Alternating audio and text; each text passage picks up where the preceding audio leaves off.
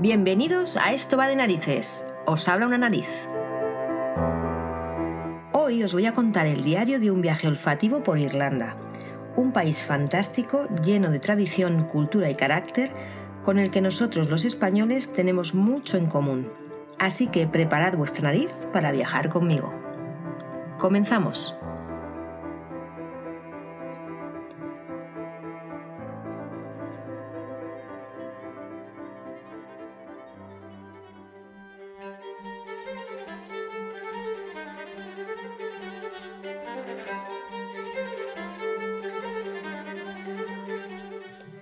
Abrirse las compuertas me llegó un maravilloso olor a ambiente húmedo. Fue extraordinario, después de tres horas encapsulados en un supositorio de metal hermético. Al poner el pie en tierra, no pude reprimir respirar unas buenas bocanadas de ese húmedo frescor. Subí al avión con 39 grados y bajé con 16, así que la sensación era la misma gloria. El siguiente olor que percibí antes de entrar en la terminal fue el de la hierba. Este aeropuerto de Cork está rodeado de prados verdes. Una vez dentro, los aromas a metal típicos de las grandes naves que son los aeropuertos y un largo pasillo con una mezcla de perfumes y olores corporales de multitud de lugares del mundo. Siempre al entrar en espacios así no puedo dejar de percibir el olor a aliento, bueno, eh, a muchos alientos. Debe ser que como a mí no me gusta ese olor, me obsesiono y no se me va del entrecejo. En el entrecejo es donde se me estancan los olores que me cuestan, que no me gustan. Pero bueno, esto duró poco. Allí, al final del túnel, tras el control de policía, estaba mi olor preferido. Ese olor a limpio, de pelo sedoso y brillante y de fresca juventud. Le lancé mi maleta que rodó durante 15 o 20 metros y corrí al abrazo blando y envolvente. Hundí mi nariz en su gran masa de pelo y sentí que estaba en el paraíso olfativo cómo lo había echado de menos. El olor de mi hija.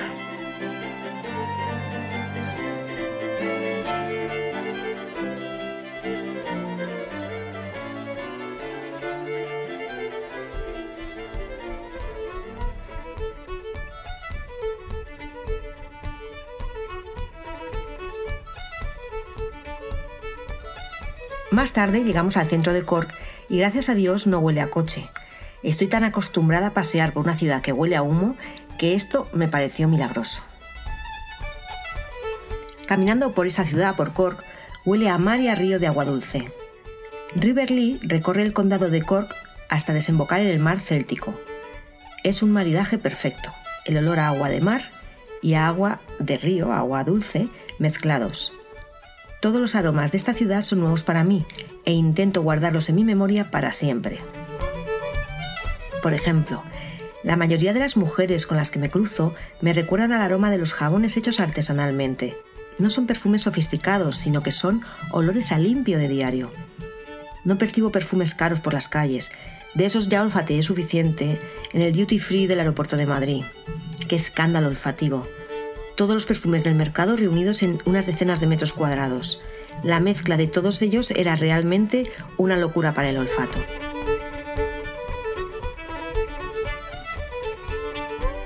Spanish Point es un paraíso para la vista y el olfato. Un lugar situado al oeste de la isla de Irlanda, en el condado de Clare, al sur de los acantilados de Moher. Allí todo son playas de arena fina, acantilados y un vasto horizonte. Te pones frente a él y te encuentras tan diminuto envuelto entre ese horizonte y ese olor a brisa marina que te parece mentira. Casi se te saltan las lágrimas de la paz que sientes porque no sé a ti, pero a mí una de las cosas que me da más paz es un prado verde o el mar. Pero si las dos cosas están juntas, ya siento la felicidad completa. Empiezo a respirar hondo y me vienen olores que hacía tiempo que no vivía salvo en mi mente. Esa mezcla de olores de la marea baja, el olor a algas que salen a la vista, a arena templada por el sol, a crustáceos, a mar y a piedra salada. Cuando baja la marea, la playa tiene cientos de metros hasta llegar al agua. Y grandes piedras planas, como si fueran fracturadas en fallas, quedan al descubierto. Caminas y caminas por ellas, saltas de una a otra y parece que no van a acabar nunca. Son suaves y huelen a sal. Si te tumbas sobre ellas y cierras los ojos, entras en fase piedra. Te vuelves plano como ellas, te mimetizas y sientes que eres como una calcamonía puesta allí, casi transparente, inmóvil. Y así pasan los minutos hasta que dejan de existir. Y viene una gaviota y se te pone a unos centímetros de ti, pero ni te inmutas porque también tú dejas de existir. Has desaparecido, eres piedra. Piedra caliente, suave y salada.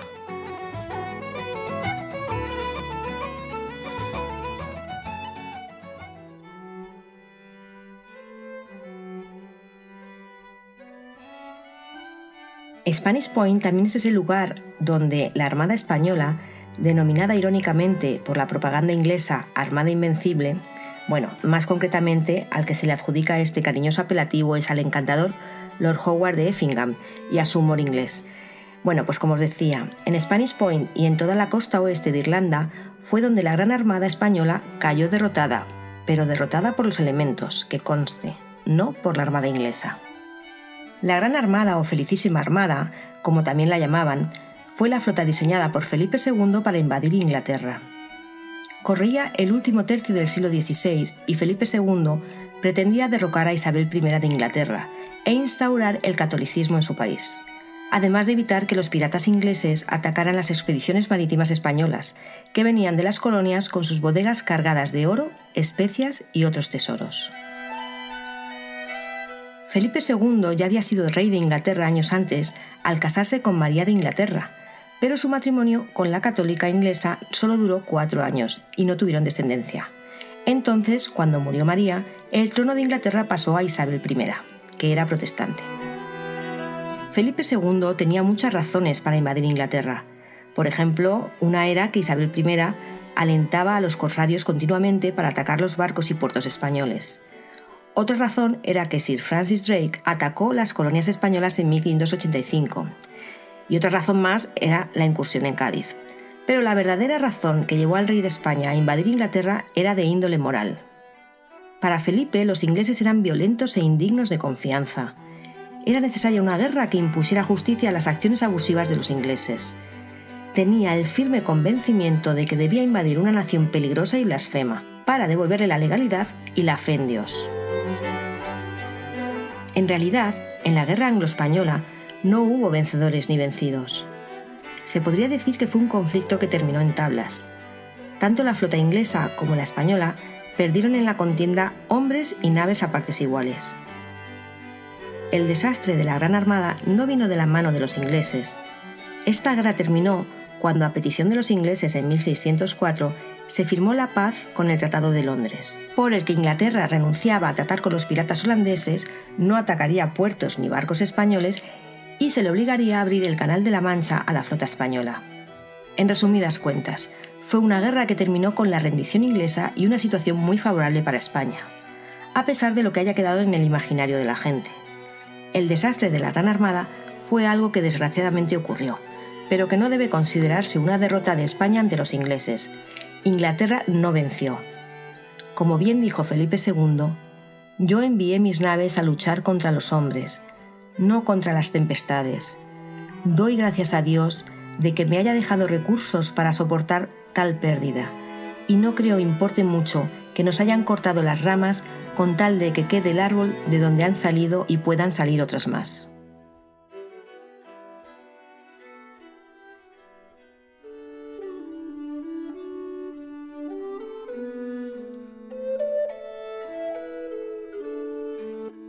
El viernes 12 de agosto de 1588, la flota inglesa abandona la persecución a la Gran Armada por falta de alimentos y munición.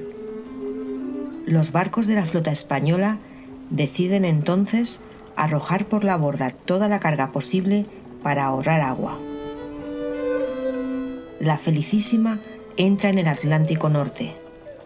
Don Baltasar de Zúñiga desembarca en las islas Shetland con la orden de navegar en un barco más veloz con destino a España para avisar a Felipe II de que la Armada va de regreso y que de los 122 barcos que emprendieron la salida regresan 112.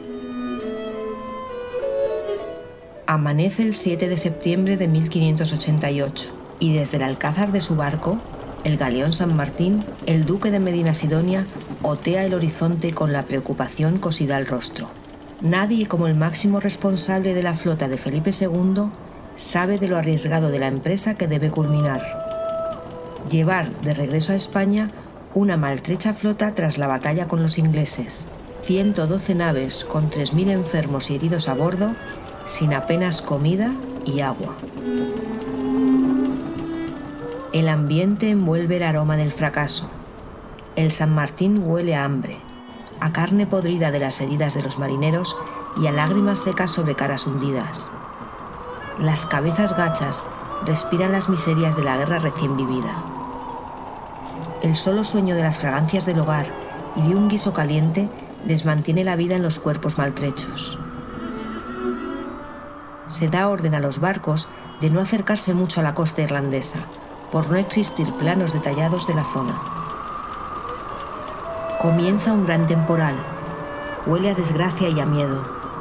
El San Marcos navega a duras penas luchando contra los elementos. Este galeón, construido en Cantabria pocos años antes de la guerra, es considerado una de las joyas de la Armada. Capaz de desplazar 790 toneladas, tenía 33 cañones de bronce de 3 metros y medio cada uno 17 culebrinas y 16 sacres. Además, el San Marcos da cabida a 350 soldados y 140 marineros. Se suceden los rayos y los truenos. Parece que el fin del mundo ha llegado para estos hombres. La gran nave va de un lado a otro al antojo de las olas. Parece una diminuta cáscara de nuez en medio del abismo y los marineros corren la misma suerte.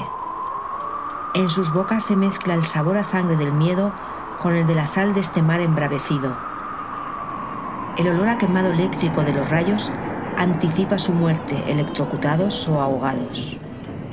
Debido a la gran tormenta, el San Marcos choca contra un bajío, una elevación rocosa del fondo del mar sobre la que se acumula fango. El impacto es aterrador. De los 490 hombres que estaban en el galeón, solo llegaron cuatro a tierra. Otro barco de la flota, el San Esteban, corrió la misma suerte a una docena de kilómetros de Spanish Point. Más de 300 hombres perdieron la vida ahogados. Solo hubo 60 supervivientes. Pero la desgracia no acaba. Muchos de estos supervivientes consiguen llegar a tierra extenuados. Sus cuerpos, golpeados por la tempestad, apenas se sienten humanos. Llevan tantas horas en el mar que apestan a carne blanda y cuando ya parecen volver en sí, masticando tierra de playa y vomitando tanta agua tragada, y cuando parece convencerse de que se han salvado, los hombres de Boetius Clancy, el representante de la corona inglesa, les apresan. Tienen orden de ajusticiar a todo español sin importar su rango o alcurnia. Después de sobrevivir a una terrible tempestad, muchos de ellos mueren ahorcados en la colina que hay frente a la playa de Spanish Point. Desde aquel día, las gentes del lugar llaman a esta colina la colina de las orcas y a esta zona Tuama Naespeinich, nombre gaélico que significa la tumba de los españoles. Ahora allí huele a paz. Un horizonte limpio y sereno ha dejado en el olvido el horror vivido hace más de cuatro siglos. La suave brisa, el sonido de unas acunadoras olas y el olor del mar tranquilo se instala en tu mente. Sin embargo, desconfías. Desconfías de este Atlántico de fuerte carácter que puede embravecer en cualquier momento. Un granjero propietario de estas tierras junto a la playa recuerda que cuando era pequeño, su bisabuela le prohibía jugar en esta colina de las orcas, porque les decía que debían respetar el lugar, ya que era donde estaban enterrados los españoles.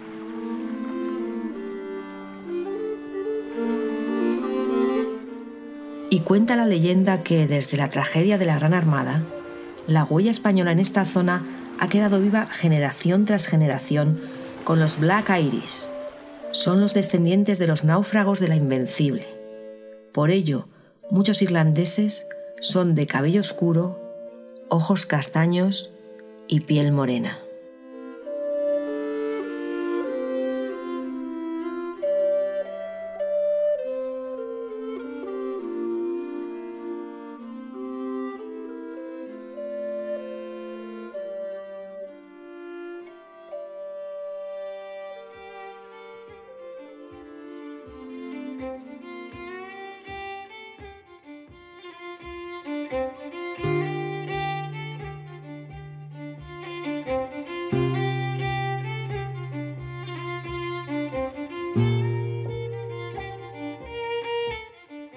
Es el color verde por excelencia. Es el verde en toda su gama. No me extraña que sea uno de los colores de su bandera. El verde de la bandera irlandesa representa a los irlandeses católicos. El naranja representa a los protestantes y el blanco simboliza la paz que debe haber entre ellos. En esta costa oeste irlandesa, hecha sandaria y prados, prados y prados. Es un paraíso para la vista. Ahora llueve, aunque amaneció con un sol exultante y los aromas que llegan a mi nariz son como una verbena. Huele a tierra mojada, a viento fresco, a mar y a cierto olor a moho de fondo, a rancio. De repente me sorprende un olor a colonia masculina. Sigo unos metros y a la vuelta del sendero junto a una valla de piedra aparece un simpático señor que me saluda. Voy por un camino como aquellos que recordaba de niña, de grava y arena, caminos en los que apenas cabe un coche y que están hechos para el caminante, flanqueado a ambos lados por un vergel lleno de vida. Olor a plantas verdes, a flores y de repente un intenso aroma menta. E inmediatamente después, una fuerte fragancia a moras ácidas aún sin madurar en las zarzas. Y luego a rosa y más tarde a limón y sigo dando pasos apenas sin darme cuenta. No sé si ha pasado mucho o poco tiempo desde que salí a caminar. Ha pasado en un suspiro. Vuelvo la vista atrás para calcularlo.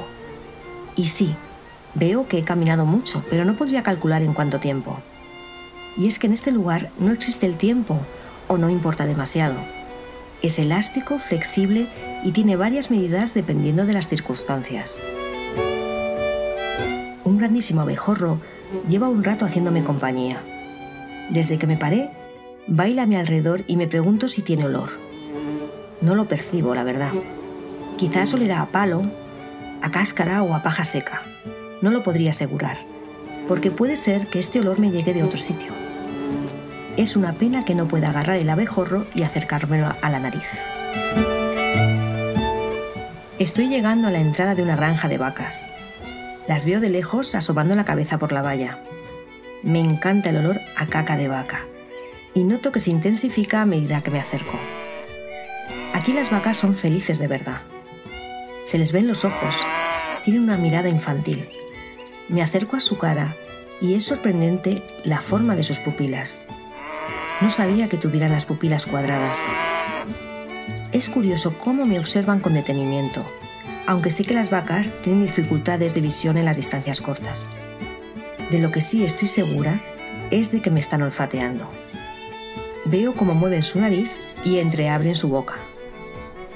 Las vacas olfatean por dos zonas, por la nariz y por el órgano de Jacobson. El órgano de Jacobson es un órgano auxiliar del sentido del olfato que está situado en el hueso de Bomer. Por eso también se le llama órgano nasal se encuentra en el cielo de la boca, y cuando olfatean, como esta vaca, entreabren un poco la boca para percibir los olores. No tengo ni idea de qué les estará pareciendo mi olor. ¿Puede ser que lo estén clasificando como hago yo con el suyo? No lo sé. En esta reflexión me encuentro cuando veo que un hombre sale de un establo y se acerca a nosotras, a las vacas y a mí. Le estoy viendo, pero aunque estuviera con los ojos cerrados, también sabría que viene hacia nosotras, porque siento su olor corporal cada vez más intensamente. Huele a sudor, a lácteo y a paja. Justo en ese instante, la vaca mueve el rabo y espanta a una de las moscas de su trasero. Me fijo en su piel. Parece que tiene el pelo suave, pero no me atrevo a tocarla.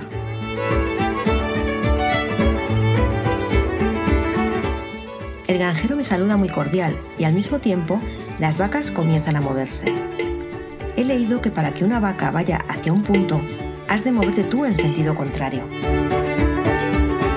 El granjero se llama Matthew y es encantador. Todos los irlandeses con los que me encuentro son encantadores.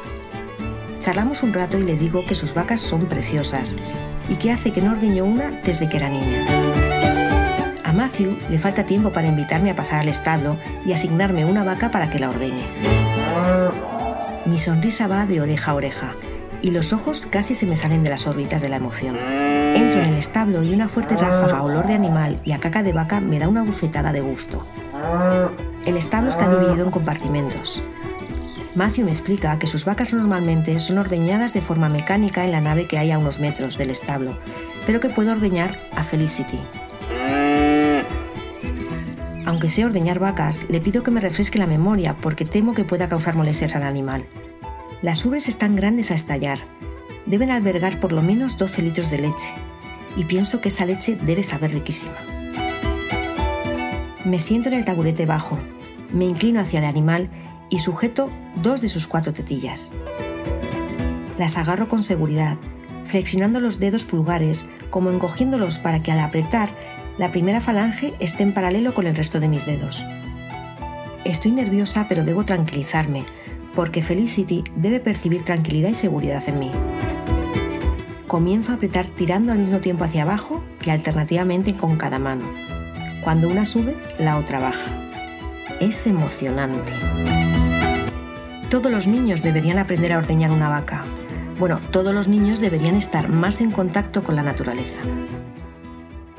Ya sale. Un chorro fino e incisivo se clava en el fondo del cubo de metal. Es como el chorro que expulsa una gran jeringa. Produce un bonito sonido. Allí, debajo de Felicity, cierro los ojos mientras olfateo. Al olor del animal de Felicity se le suma el aroma a caca de vaca y un fuerte olor a lácteo de la leche que sale de sus ubres. Es como volver a la infancia. Entiendo que para muchos todos estos olores sean apestosos, pero a mí me traen recuerdos de mi granja escuela y de los fines de semana en casa de mi amiga Belén en Valdemaqueda, cuando íbamos todas las mañanas a la vaquería a buscar leche fresca para el desayuno.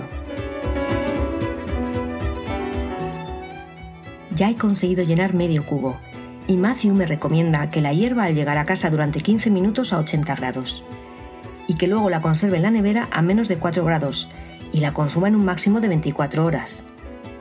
De todas formas, me aconseja que consuma la leche de la cooperativa de la zona. Es lo más seguro y es la leche de todas las granjas de alrededor.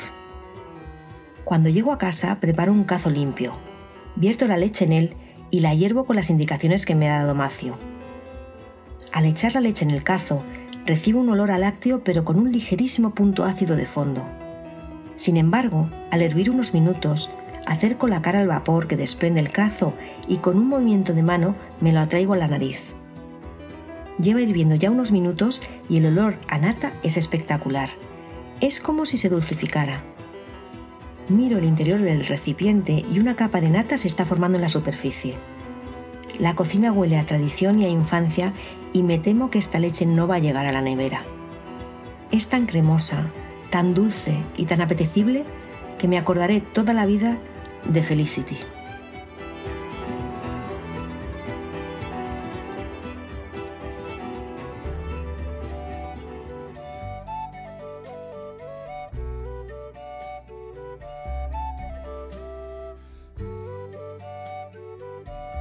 De la costa oeste de Irlanda viajé en tren hasta Dublín. Cuando viajo me gusta utilizar para desplazarme los medios de transporte públicos porque te acercan mucho más a la vida real de los lugares. Observas, lees, escuchas, hablas con desconocidos, aprendes muchas cosas y sobre todo descubres nuevos olores. El olor a interior de tienda de campaña de una pareja de jóvenes mochileros que están a mi lado la abuela con olor a guiso y verduras frescas, cargada de bolsas con tuppers y productos de su huerta que lleva a casa de sus nietos. El olor familiar a niño y a toallita húmeda perfumada de una mamá, sudorosa bregando con tres niños y un bebé. Van todos ligeros de ropa aunque haya 16 grados solamente. Hay muchos niños en el tren, por eso también huele a dulce, porque los niños irlandeses no paran de comer a cada rato. Olores a piruletas de fresa, barritas de cereales con chocolate, batido de vainilla y zumo de fruta. Las parejas irlandesas tienen muchos hijos. Lo más normal es encontrar padres con dos o tres hijos mínimo y cargan con ellos a todas partes, llueva, nieve o truene. Los trenes en Irlanda se mueven con diésel y al parar en una estación más de lo debido no cierran las puertas, así que el viento hace que entre en el vagón la horrible peste del humo. En ese momento me viene a la mente la imagen de la gran ciudad y me recuerda que he dejado un verdadero paraíso atrás y que me dirijo a una ciudad para luego viajar a otra ciudad aún más grande. Dublín es una ciudad hostil, si vienes del maravilloso, relajado, natural e inspirador oeste. Supongo que si vas directamente a Dublín sin pasar por el paraíso es una ciudad amable. Sin embargo, yo venía de la portentosa costa oeste y el maravilloso y sobrenatural campo irlandés. Así que ante una bonita, aunque caótica ciudad, llena de gente, obras y coches, lo único que me pedía el cuerpo era refugiarme en un buen museo.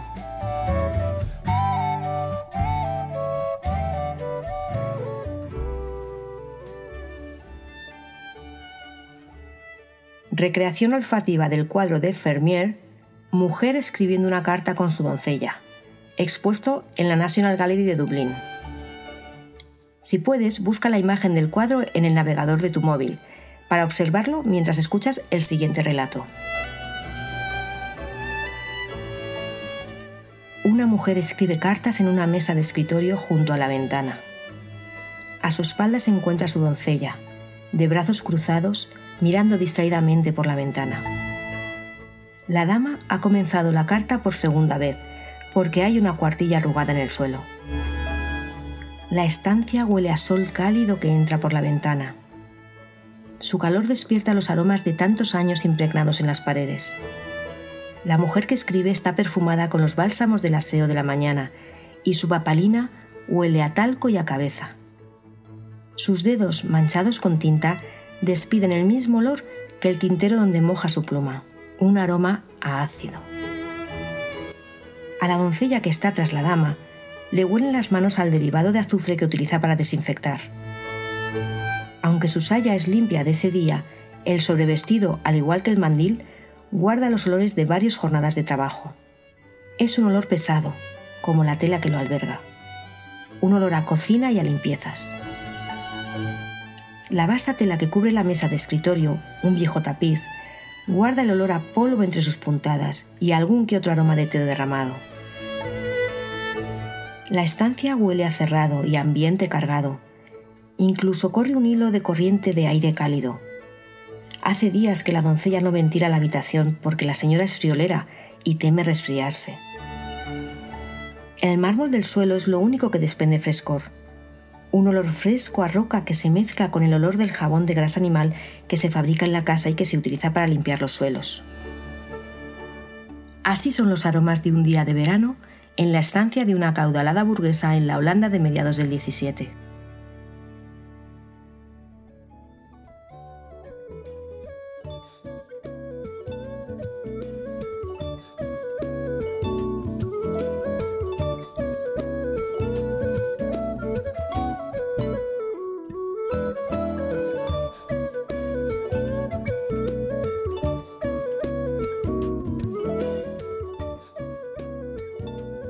Recreación olfativa del cuadro de Lucian Freud Los hermanos de Ulster, que se expone en el pabellón Proyecto Freud del Museo de Arte Moderno de Dublín. Una vez más, si puedes, busca esta imagen del cuadro en el navegador de tu móvil para observarlo mientras escuchas el siguiente relato. Dos hombres sentados en unas sillas de madera tras un largo día de trabajo. Son muy irlandeses y muy hermanos se tienen cariño aunque no lo demuestran demasiado.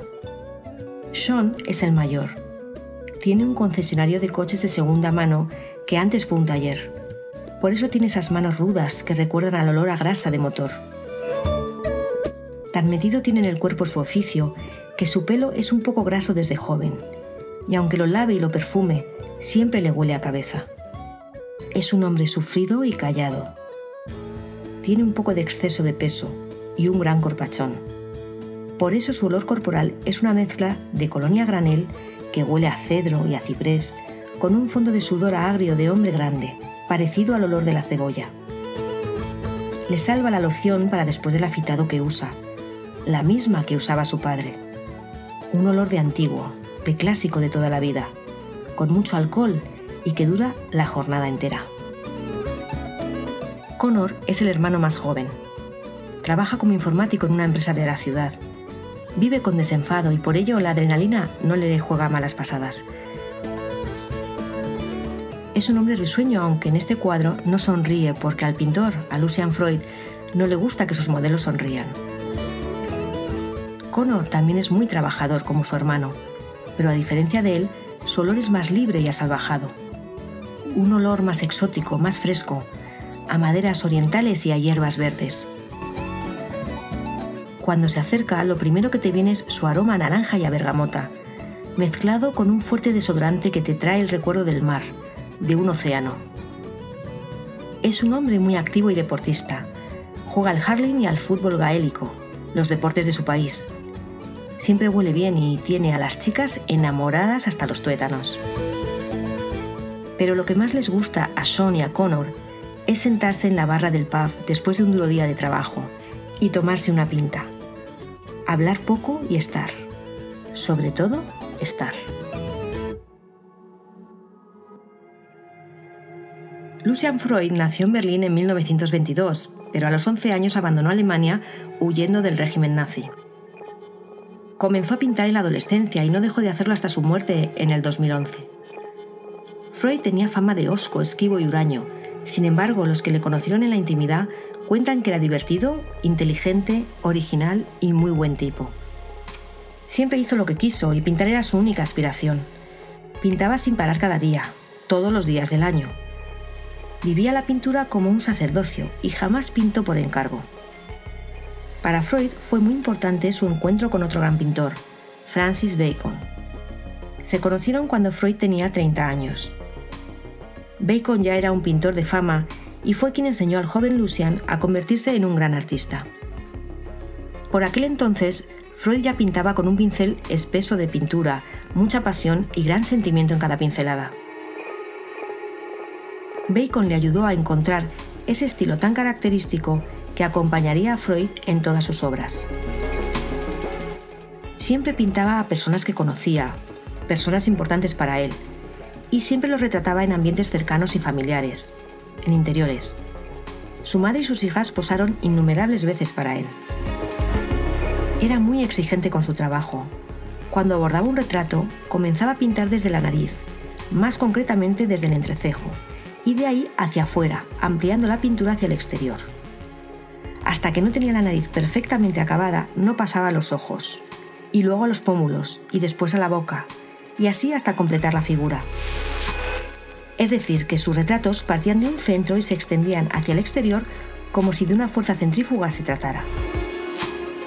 Freud tardaba en elaborar un retrato entre 9 y 15 meses, y normalmente el resultado final dependía de la relación que tenía con el modelo, a los que pedía que no sonriesen. En los años del pop art, Lucian Freud fue casi olvidado, cosa que agradó mucho al pintor. Pero en los años 80 y 90 resurgió con sus impactantes desnudos vendió todos sus cuadros en vida y no hay telas del artista en el mercado. Su cotización sube como la espuma y el último cuadro subastado en Sotheby's, un desnudo de una joven, alcanzó los 25 millones de euros. Según su amigo y confidente David Dawson, a Freud le interesaba mucho la piel, tanto la de los humanos como la de los animales, y es ahí, en la carne, donde buscaba la esencia del modelo. Buscaba en la piel y en la carne lo más profundo del alma. Freud dijo en una ocasión, quiero que mi pintura funcione como carne. Y realmente para el que la observa es pura carne, carne con alma. Dawson fue el último en posar para Freud, un retrato semidesnudo con su perro. Su última pincelada fue la que dio a la oreja del perro.